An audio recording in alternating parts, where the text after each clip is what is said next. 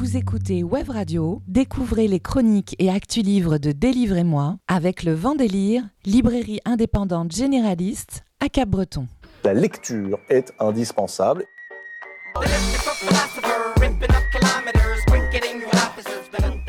Délivrez-moi les coups de cœur livres de Web Radio, présentés par Blanche, Alexandre, Antoine et Élise, tous les jeudis à 17h, rediffusion le dimanche à 11h. Je vais vous lire quelque chose et vous me direz ce que vous en pensez. Bonjour à tous, Élise au micro, très heureuse de vous retrouver comme chaque jeudi en direct sur Web Radio à 17h en compagnie d'Alexandre. Et Eh oui, comme toujours, salut. pour consacrer quelques semaines, euh, quelques semaines, quelques minutes dans la semaine aux littératures. On poursuit notre spéciale bande dessinée quand même. Eh oui, oui, oui. Euh, tu étais au Festival international de... Vas-y, règle ton micro. Voilà, pardon. Ça fera du bruit, c'est pas grave.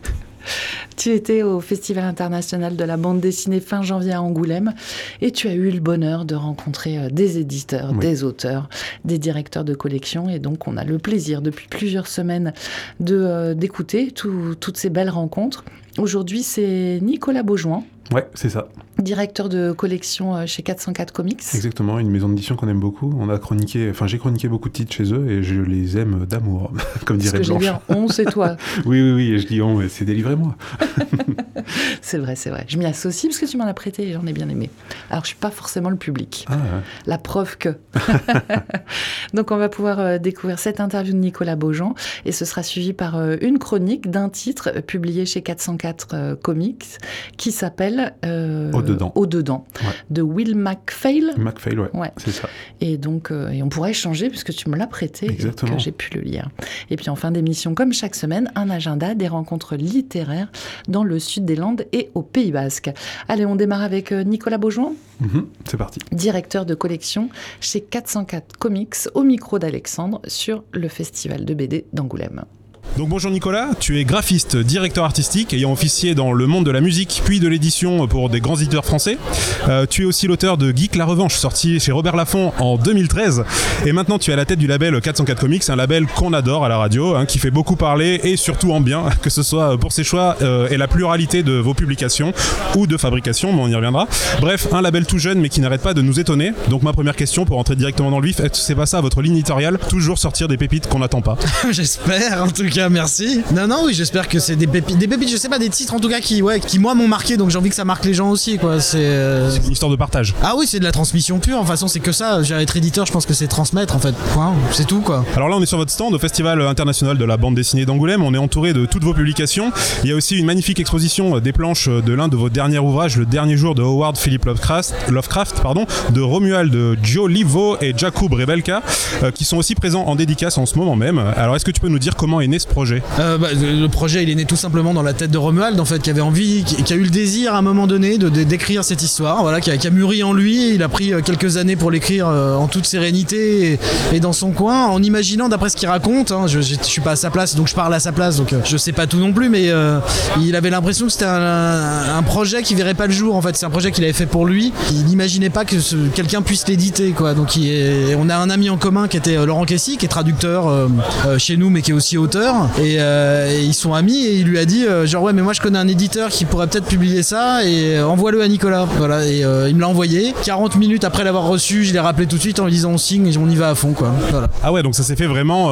vous avez eu presque l'exclusivité, quoi. Je suis le seul qui ait reçu ce projet, donc oui, c'est ça. Mais ça, c'est la magie ouais, des rencontres et des réseaux qu'on peut se faire autour de soi, quoi. Mais c'était complètement inespéré parce que moi, j'avais j'avais toujours eu le désir. Je suis, je suis un grand amateur de Lovecraft, pas pour la partie horrifique, pour la prose et le rapport que, que- que l'homme avait dans son époque, en fait, sur, sa prose. Et, j'ai toujours eu envie et le désir d'approcher Lovecraft en BD, en tout cas depuis le début. Mais voilà, j'avais l'impression que tout avait été fait, en fait. Donc euh, je me disais, c'est pas grave, tant pis, quoi. C'est un projet qui verra jamais le jour parce que j'avais pas d'auteur. Oh!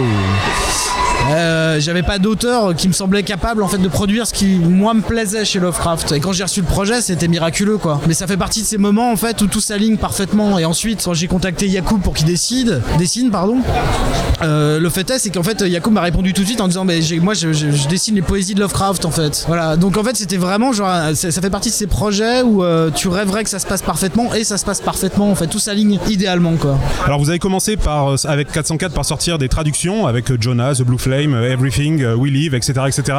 Et récemment, vous avez franchi le pas, donc, entre autres, avec le dernier jour de World Philip Lovecraft, la création originale. Est-ce que tu peux nous expliquer, de ton point de vue d'éditeur, la différence de travail qu'il y a et les enjeux surtout entre la traduction et la création originale? La traduction, c'est assez simple. Hein. la mécanique veut qu'il te faut un chéquier pour acheter des droits, ensuite un traducteur pour traduire, et ensuite, voilà, une direction artistique pour emballer le tout, quoi. Mais c'est un travail excitant et plaisant parce qu'en fait, c'est vrai que c'est grisant en fait d'aller chercher des titres que personne n'a vu ou être en amont ou alors, bah, comme pour eux dedans qui vient de sortir, euh, être juste en balade à Dublin et tomber sur le livre, le lire et craquer et de se dire c'est génial. Tu vois, c'est genre aussi des accidents géniaux, quoi. Mais après la création, là, on vient de parler de Lovecraft qui s'est passé parfaitement où j'ai vraiment eu très peu d'intervention au final. C'est-à-dire que j'ai fait modifier peut-être deux lignes de texte et puis euh, peut-être euh, voilà deux commentaires de cases à, à Yacoub, mais c'était très léger. Tout a été super fluide. Et il y en a d'autres où ça demande beaucoup plus de travail. La grande différence surtout, c'est le temps, quoi. C'est-à-dire qu'une création, euh, nous, on prend entre 2 et 3 ans pour faire un livre qui nous convient parfaitement, quoi. Donc c'est complètement une autre dynamique. Et en plus, il y a aussi, euh, on, se met beaucoup plus en avant et dedans, en fait, quand on est même éditeur, en fait. Donc des fois, même si c'est très léger, on intervient, enfin, on met un peu de soi dedans. Et même le choix qu'on a sur la direction graphique ou euh, globale du projet, c'est nous aussi. Donc voilà, on est plus, on est plus en phase avec un projet de création qu'une œuvre d'achat, même si il y a des achats où voilà, on vibre tellement avec le livre qu'on a l'impression de l'avoir produit. Quoi. Ça arrive souvent quand même. Justement, parce que là j'ai l'impression que finalement il y a beaucoup des publications que vous avez faites qui sortent un peu comme par magie. Je veux dire une découverte à Dublin, un scénario qui est envoyé comme ça, presque pas au hasard, mais grâce à des connaissances. Pour vous, c'est quoi les critères chez 404 pour sélectionner un projet que vous allez publier? Au-delà du coup de cœur Est-ce que vous cherchez des éléments spécifiques chez des auteurs, chez des dessinateurs ah, Disons que c'est pas qu'on cherche des choses spécifiques, on sait qu'aujourd'hui il y a des choses qu'on préfère éviter parce qu'on n'est pas en capacité de les défendre dans le marché actuel.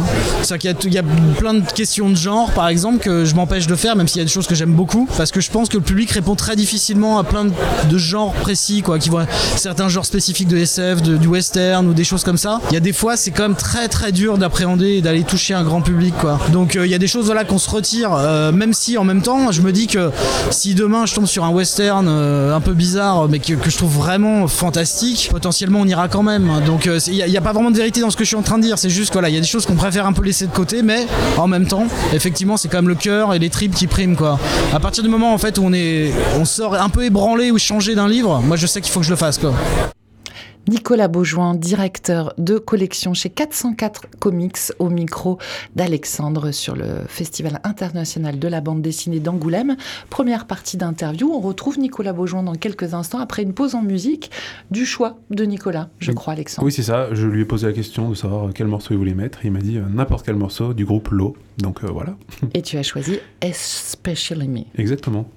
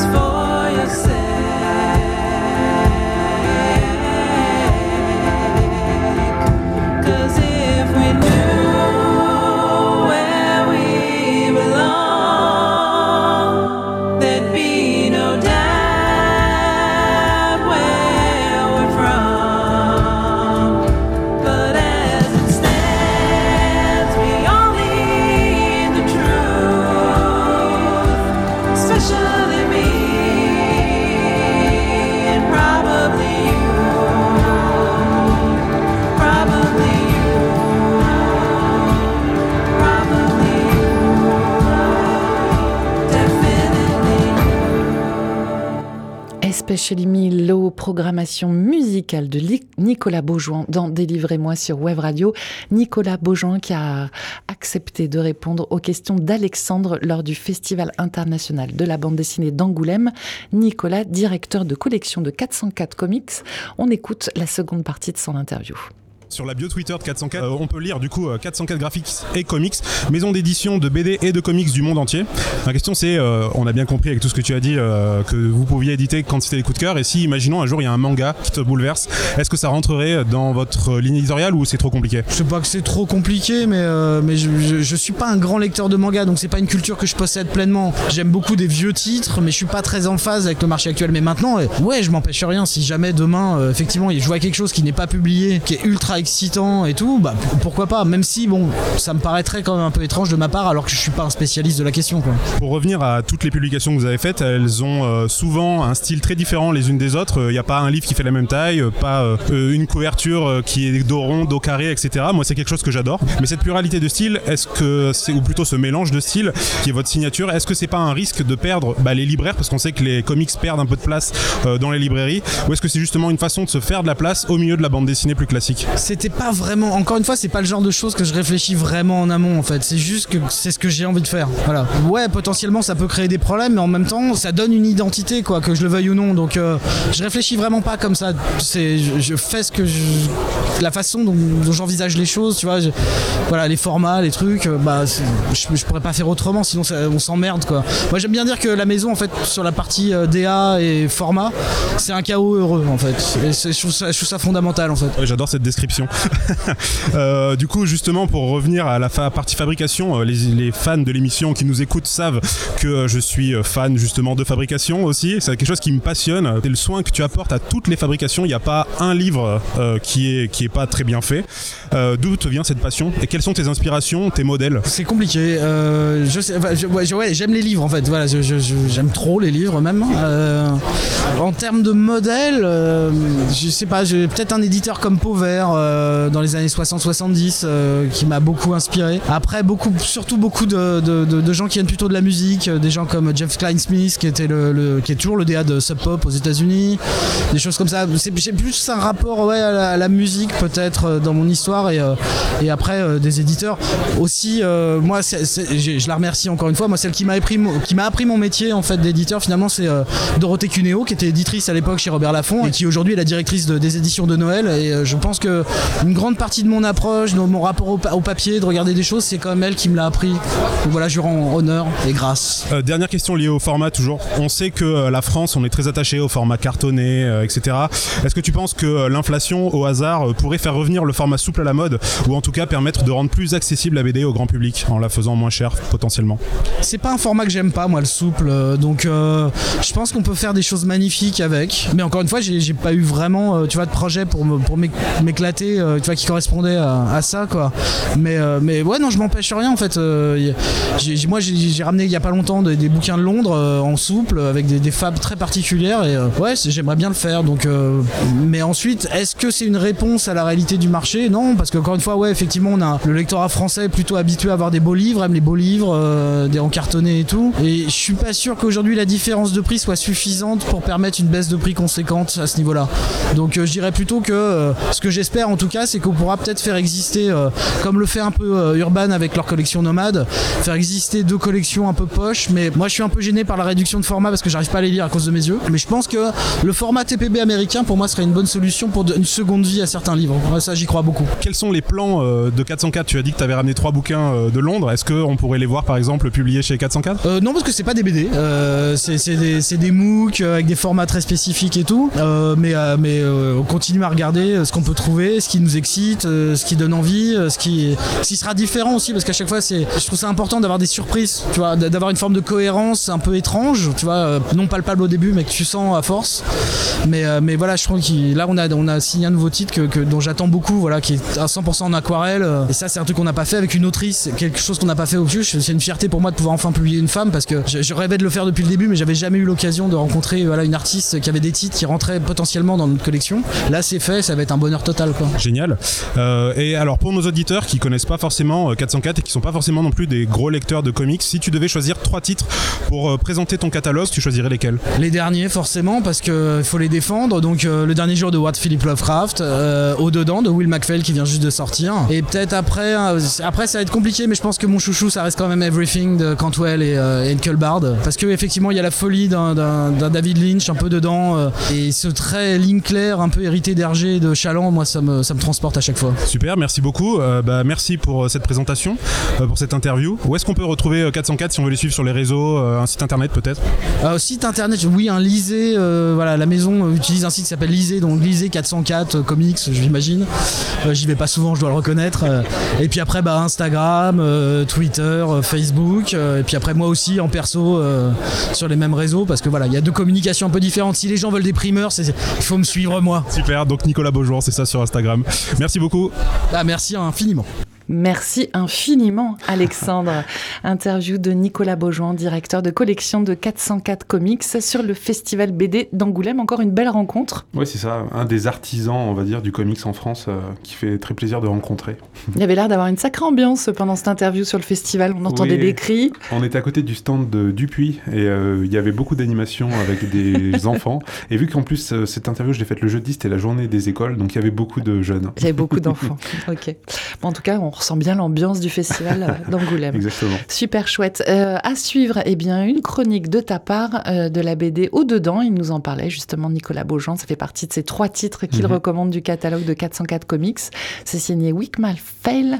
Tu nous en parles dans quelques instants. D'abord, petite pause en musique, pas petite d'ailleurs, pause en musique, avec un nouveau single, La rotation de l'axe. C'est signé Cyril Cyril, nouvel artiste signé chez Born Bad Records. Et on écoute sur Web Radio.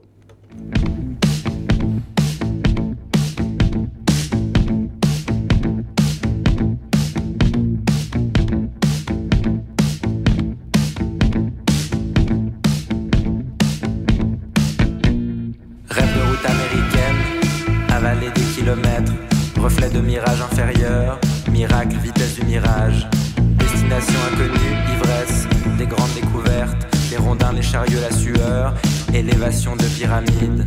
Les séries de chicanes, les herses et les bâtons ne peuvent arrêter la rotation de l'axe. Les fusées de la Terre, les pluies de météores ne peuvent enrayer la rotation de l'axe. Fondu enchaîné travelling, panneaux lumineux dépassés, une de trois lois de Newton, dérapage incontrôlé, accélération au lithium rose des vents la boussole, toute voile dehors les amphores, de cœur les dockers la baston. Les séries de chicanes,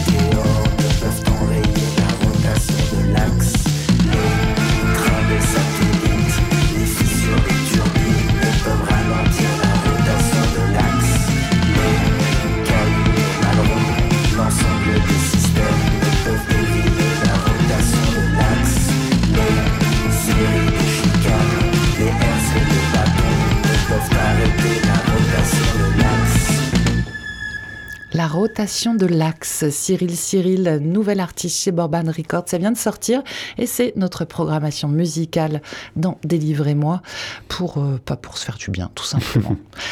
on, on aime bien tout ce qui est rotation et axe, évidemment. Exactement. Et non, ce n'est pas, ce pas. Allez, on enchaîne avec un petit peu plus de concret. C'est ta chronique. Aujourd'hui, Alexandre, tu nous recommandes Au-dedans de Will McPhail chez 404 Comics. Exactement. Alors Elise, je sais que ça te fait rire euh, et que tu te moques de moi quand je dis que j'ai lu la meilleure BD de l'année, parce que tu as l'impression que je te le dis souvent, mais en fait cette sensation elle est faussée, parce que je fais que te parler de livres que j'aime. Mais euh, là, euh, comme l'année dernière avec Les Gardes Lucas, je le répète, pour le moment, Au-dedans est ma meilleure lecture de l'année. Ce qui me fait rire, c'est qu'on est que le 16 février. Ouais, ouais, mais justement, j'attends avec impatience l'album qui pourrait déloger cette première place. Alors oui, effectivement, l'année est longue, hein, comme tu dis, mais ce titre est largement au-dessus de la mêlée. Alors aujourd'hui, comme tu l'as dit, je vous parle d'un album qui m'a marqué, d'un album qui m'a fait rire, d'un album qui m'a fait pleurer, d'un album profond, générationnel, superbement illustré. Je vous parle de Au-dedans, premier roman graphique de Will MacPhail, sorti aux éditions 404 Comics, traduit par Basile Beguery sous la direction de Nicolas Beaujean, dont nous venons d'écouter l'interview. Alors Will MacPhail est surtout connu en tant que dessinateur de presse pour des revues comme The New Yorker, ça donne le niveau, ou le magazine britannique Private Eye, et aussi, euh, pardon, et au-dedans, In, en version originale, est son tout premier roman graphique. Alors, je, me, je dis roman graphique, sans rentrer dans les détails, on n'est pas sur sémantique radio, il s'agit bien d'un album euh, dans la pure tradition de la BD anglophone, un graphique novel donc, qui se veut différent des publications comics périodiques, plus adultes, entre grosses guillemets dans les thèmes abordés, en respectant un format proche du roman, avec une parution importante, euh, une pagination pardon, importante, et une histoire complète en un seul tome. Donc, je dis, euh, je dis roman graphique. Est-ce qu'il s'agit d'une autobiographie ou d'une fiction? Le doute persiste car Will ressemble beaucoup au personnage principal de cette histoire, Nick, un jeune trentenaire, illustrateur, vivant dans une grande ville qui ressemble un peu à New York ou à Londres. Il est un chouïa hipster sur les bords, il passe ses journées en ville dans des cafés bien clichés avec son carnet de croquis pour avancer sur son travail à grands coups d'americano allongé. L'auteur se moque gentiment de ce genre de personnes, pleines de manies constamment en représentation, incarnant un rôle dans leur propre vie. Parce que ce qui manque à Nick, ou en tout cas ce qui lui pose problème sans qu'il s'en rende compte, c'est un truc tout simple, l'authenticité dans les relations avec les gens qui l'entourent et le fait de ne pas être vraiment lui.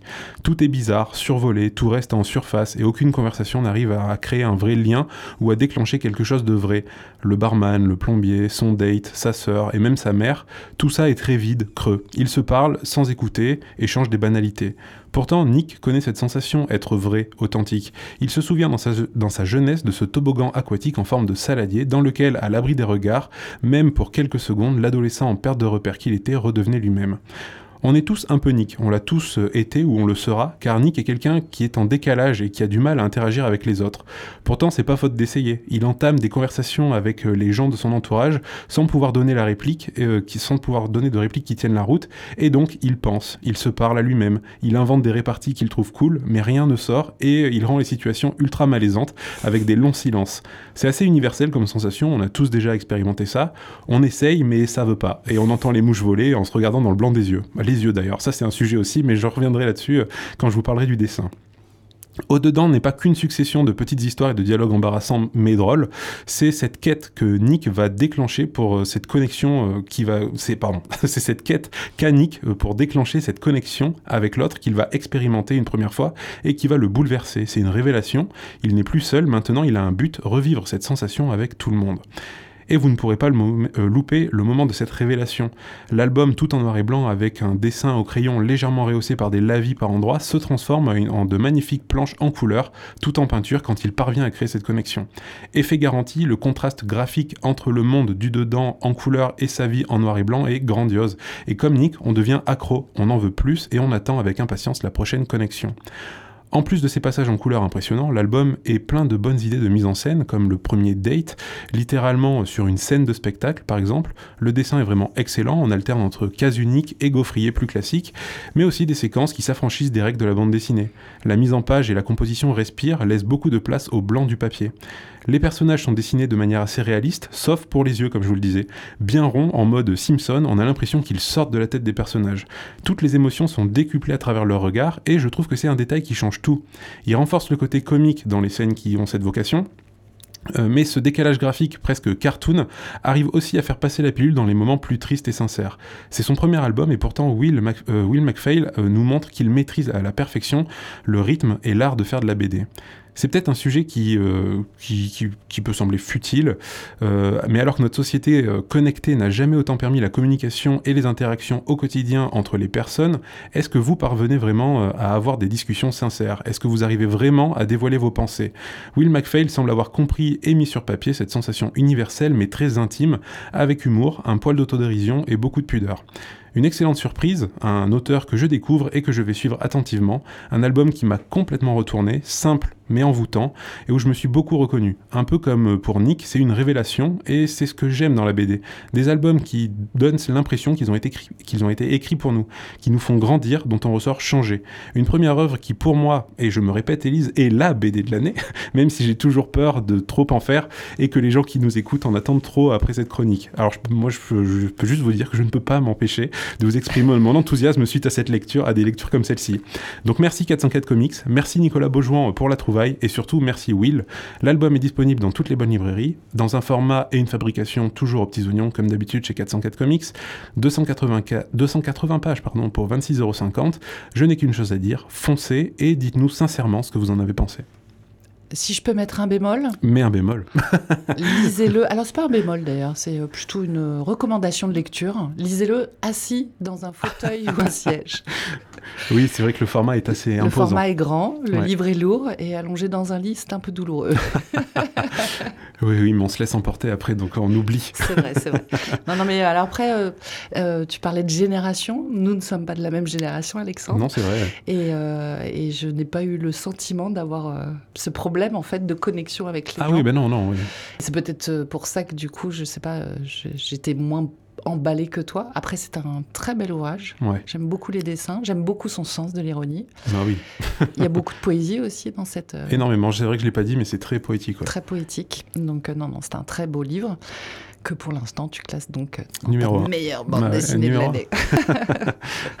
bon allez, en attendant de découvrir d'autres coups de cœur d'Alexandre, on se fait une pause en musique avec un titre de ton choix, français. Ouais, exactement, c'est Porte s'ouvre de Jacques. Alors je suis vraiment euh, fier de ce choix musical, qui pour moi il colle à fond à cet album. Bon, déjà le titre, les paroles, je pouvais pas trouver mieux. Et puis c'est un morceau de l'album euh, L'importance du vide de Jacques, que j'ai écouté et que j'écoute toujours en boucle, qui me touche un peu de la même façon que cette BD. Il y a du lien. Ouais, il y a du lien.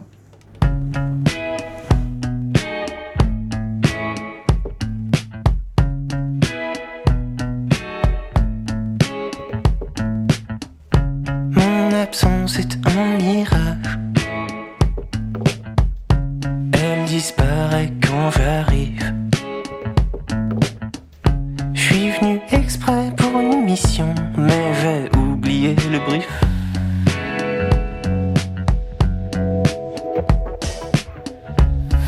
Frisson quand je désactive le pilote automatique. Mais je suis heureux quand je me plante, ça fait des nouveaux mois qui poussent. Enfermé dans le temps ou dans l'idée que l'on s'en fait, comme si cliquer 50 fois accélérait le chargement. Non, porte s'ouvre lorsque c'est le moment. Sans qu'on ne sache comment. Encombré par le bonheur et l'envie de le montrer, comme si prendre une belle photo allait rendre l'instant beau. Non, porte s'ouvre sur un autre niveau. Porte s'ouvre sur un monde nouveau. Bienvenue dans la vie telle que vous ne l'aviez pas vue. Un sentiment inédit qui se disperse en un rien de temps. Mais ça reste suffisant pour nourrir l'espoir qu'au milieu de nulle part, il est possible qu'une porte s'ouvre. Jacques Porte s'ouvre, programmation musicale d'Alexandre dans Délivrez-moi pour coller à sa chronique du jour. Il vous recommande la lecture de Haut dedans, roman graphique signé par Will MacPhail et publié chez 404 Comics, la meilleure BD de l'année selon Alexandre. Pour le moment, en tout cas, oui. Et puis je pense que ça va être très dur de la détrôner. À suivre, quel suspense Le prochain titre de 404 peut-être. tu, tu nous fais un espèce de teasing, les auditeurs vont être accrochés à tous les épisodes de Délivrez-moi pour savoir si une BD A réussi à détrôner euh, au-dedans. En tout cas, c'est sa recommandation de lecture aujourd'hui et je l'ai lue et elle est vraiment très, très belle et puis drôle et puis intelligente. Donc n'hésitez pas, ça vous plaira. Allez, on termine cette émission avec un agenda des rencontres littéraires, donc euh, chez nous, hein, si vous nous écoutez de plus loin, désolé, on n'aborde que le sud des Landes et le Pays Basque. Euh, jeudi 15 février, eh bien c'est aujourd'hui, à 19h à la librairie chez Simone à Bayonne, rencontre avec la poétesse et slameuse Oli McNish, une rencontre euh, Lina en partenariat avec les éditions du Castor Astral. Euh, Oli McNish, elle a notamment signé l'an dernier chez cet éditeur Je souhaite seulement que tu fasses quelque chose de toi dans lequel elle s'empare de sujets de société dans des textes engagés et ou poétiques un samedi, le 17 février, à la médiathèque euh, Ludothèque L'écume des jours à Cap-Breton. Rencontre multiple avec Malou Verlhomme et Clément Criséo, nos invités dans cette émission il y a quelques semaines pour leur ouvrage Lettres baladeuses, un très beau livre photo de lettres et symboles dans l'espace public du Sud-Ouest. Un livre historique, poétique, graphique, ethnologique. Un livre passionnant. Donc vous pouvez rencontrer euh, les auteurs de ce livre, Malou Verlhomme et Clément Criséo, de deux manières. D'abord euh, à travers un atelier d'écriture créative, euh, typographie et art du graffiti qu'il mène de 15h30 à 17h. C'est pour tout public à partir de 6 ans. Atelier gratuit mais sur inscription et ce sera suivi à 18h d'une rencontre dédicace ouverte à tous. Et pour euh, l'atelier gratuit, vous pouvez réserver au 05 58 72 21 61. Jeudi 22 février, rencontre BD et manga à 19h à la librairie L'Esperluette à Souston avec Mathieu Reynes et Sylvain Steven pardon, le jeune. Alors euh, Mathieu Reynes y présentera euh, son premier manga La théorie du chaos publié chez Vega Dupuis, un récit d'anticipation et d'action qui met en scène Beck, une jeune femme experte en arts martiaux. T'as entendu parler? Le nom me parle, mais euh, j'ai pas vu. Bon, une nouvelle piste de lecture. Exactement. Et il y aura également donc euh, jeudi prochain, le 22 février, à la librairie L'Esperluette à Souston à 19h, Steven Lejeune. Lui, vous le connaissez sûrement, il est l'auteur et dessinateur de plusieurs séries, dont Au nom du pain, dont il est le dessinateur, une série, euh, une saga familiale française au temps de l'occupation et de l'après-guerre, publiée chez Glénat. Et cette rencontre avec ces deux auteurs-dessinateurs sera suivie d'une séance de dédicace. Samedi 24 février à 16h au Bookstore BD et jeunesse à Biarritz. Rencontre avec l'atelier Santo autour de leur BD Tokyo Mystery Café, la disparue d'Akiba publié aux éditions Dupuis, rencontre suivie d'une séance de dédicace, euh, bande dessinée qui est en lecture chez toi, Alexandre, je crois. Exactement. Avec tous leurs titres en fait, tout ce qu'ils ont fait. Avec tous leurs titres, car on aura le plaisir de les recevoir euh, donc euh, en avril. Oui, c'est ça, le 4 avril. Le 4 avril dans Délivrez-moi. Ensuite, samedi 2 mars à 18h à la librairie de la rue en Pente, eh bien l'écrivain essayiste Sylvain Tesson sera là pour une rencontre et une séance de dédicace autour de son dernier livre Avec les fées, une odyssée interceltique. Sylvain Tesson, prix Renaudot 2019 pour La Panthère des Neiges, prix Médicis 2011 pour Dans les forêts de Sibérie. Une rencontre qui va tenter plus d'un lecteur, sauf que forcément le nombre de places est limité dans la librairie de la rue en pente et pour cette raison, eh bien, il y a un mode euh, un peu particulier. Il faut d'abord vous inscrire en ligne. Vous trouverez le lien euh, sur les réseaux sociaux de la librairie de la rue en pente et les inscriptions euh, sont possibles jusqu'à ce dimanche, le 18 février à 23h59. Une seule inscription par personne. Et puis le lendemain, le lundi 19, tirage au sort parmi les inscrits et donc les gagnants seront informés de leur chance de pouvoir rencontrer Sylvain Tesson le 2 mars à 18h à la librairie de la rue en Pente à Bayonne. Ensuite, les 2 et 3 mars, rendez-vous qui pourrait t'intéresser. Alexandre, rendez-vous à l'Apollo Boucault pour la cinquième édition de la BD s'anime. Donc c'est une bourse BD avec en plus des ateliers, des expositions, des animations et des dédicaces. C'est de 9h à 18h30 durant ces deux jours, les 2 et 3 mars. Seront notamment présents pour les dédicaces Romain Pujol, Chong, Gérard Romero, Patrick Lespard, Thibaut Saligne, euh, Thierry Diou, euh, Patrick Goulesque, Lucie Petit-Pic ou encore Amia Carrère. Et vous pouvez retrouver tout le programme de la s'anime à Boucault euh, sur boucault.fr. Enfin, samedi 9 mars de 15h à 18h, décidément beaucoup de BD à l'honneur Mmh, dans mmh. les rencontres, puisque là je vous en propose une dernière, dédicace de Jean-Denis Pendanx pour son dernier titre, L'œil du marabout, paru aux éditions euh, Daniel Maguen. C'est une BD née d'un voyage humanitaire au Soudan du Sud en 2016 avec l'UNICEF et Jean-Denis Pendanx, dessinateur de très grand talent des séries euh, Abdali, Soyo Boda, Géronimus, parmi tant d'autres chez Futuropolis. Il a collaboré tout au début de sa carrière pas mal avec Glénat et puis ensuite chez Futuro. Donc voilà, encore une chouette rencontre BD. C'est le samedi 9 mars de 15h à 18h. Et pardon, je n'ai pas donné lieu, c'est au banc dessiné à Bayonne. Mm. Avant de se quitter, Alexandre, et puis de faire une pause pendant les vacances scolaires pour euh, les deux prochaines semaines, tes lectures du moment? Ah bah j'en ai plein, t'es prête? La liste va être longue.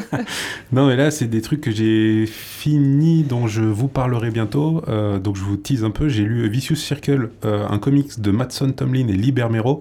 Liber Mero, euh, ça fait euh, 3-4 émissions que j'en parle. C'est un auteur qui a sorti beaucoup de choses chez Urban Comics euh, en ce moment. C'est une histoire de malédiction, de violence et de voyage dans le temps. J'ai adoré. Euh, j'ai lu euh, La Brute et le Divin euh, de Léonard Cheminot chez Rue de Sèvres. C'est Laurie de La Relève la Peste qui me l'a conseillé parce que c'est une BD, qui parle d'écologie et de lutte. Donc euh, logique. J'ai adoré. Je m'attendais pas du tout à ça en fait. Euh, je m'attendais à quelque chose de beaucoup plus euh, poétique, etc. Non, pas du tout. C'est une vraie aventure et c'est génial. Euh, Qu'est-ce que j'ai mis là? J'ai oui, j'ai lu. Je sais plus si j'en ai déjà parlé ou pas. Je suis en train de lire petit à petit Zero Man de Osamu Tezuka chez Fleu C'est de l'ASF pour les enfants, euh, pour la jeunesse en tout cas, par l'un des maîtres du manga euh, qui a créé Astro le petit robot. Euh, D'ailleurs, ça date de la même période et c'est vraiment excellentissime. Euh, et aussi, là par contre, c'est une lecture que j'ai commencé, mais que je suis vraiment tout au début. Je suis en train de lire Chumbo, qui était euh, de Mathias Lemann chez Casterman, qui a été sélectionné pour euh, le Grand Prix d'Angoulême, qui m'a été prêté par Jordan de la capsule Les Cyniques à vélo tous les lundis matins dans la matinale. C'est un récit qui est très euh, intense, on va dire, à beaucoup de bulles à lire. Donc euh, ça va être, un, je me le garde vraiment en tâche de fond, euh, je lis petit à petit, quoi. Pour bien digérer. Exactement. Et voilà, j'ai plein d'autres choses en cours aussi, mais euh, Et puis en plus, on fait une pause pendant deux semaines. ah qu'est-ce que ça va être long. Bientôt, cette émission va devenir quotidienne avec Et, ah, Alexandre. bah, franchement, je pourrais. Tu as un travail à côté, Alexandre. vrai, tu es vrai. bénévole. Et euh, bon, je dis pause pendant deux semaines, mais peut-être, peut-être que euh, si Antoine est disponible euh, et motivé, il y aura peut-être un épisode euh, pendant ses vacances. Ah bah, avec grand plaisir. Et donc pour, pour le savoir, il suffit de nous suivre sur les réseaux sociaux, Facebook, Instagram, Délivrez-moi. Et puis euh, pour euh, écouter tous les podcasts, tous les épisodes de cette émission, c'est sur notre site webradio.fm avec toujours une rediff le dimanche matin à 11h. D'ici là, portez-vous bien, lisez bien. Merci Alexandre. Ah bah, merci à toi. Et puis on se dit peut-être à dans deux semaines, peut-être avant avec Alexandre et Antoine. La vie est une aventure. À bientôt donc. C'était Délivrez-moi avec le vent délire, librairie indépendante généraliste à Cabreton. Rediffusion dimanche à 11h, prochain rendez-vous jeudi à 17h.